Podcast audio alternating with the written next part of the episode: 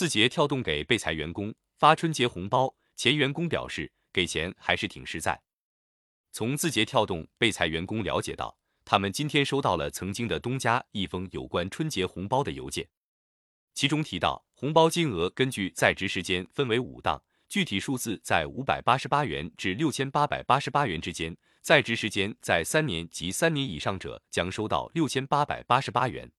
一到三年的员工可获得三千六百八十八元的红包，六个月到一年的员工可以获得一千八百八十八元的红包，三到六个月的员工可获得九百八十八元的红包，小于三个月的员工可以获得五百八十八元的红包。默认打款至在字节跳动任职期间的工资卡内，如工资卡未注销，将于一月二十九日收到红包金额。另一位被裁员工表示，看到这份邮件还是挺感动的。毕竟在字节学到了很多东西，也和同事相处的挺愉快。他强调，这份新春红包是被裁员工才有的，主动离职的没有。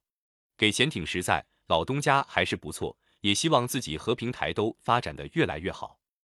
在邮件中，字节跳动公司也有明确指出，发放范围为二零二一年一月一日至二零二二年一月二十九日，因业务调整离开的中国大陆正式员工。此前，字节跳动二零二一年全年收入约为五百八十亿美元，日均进账十点零七亿元人民币登上热搜。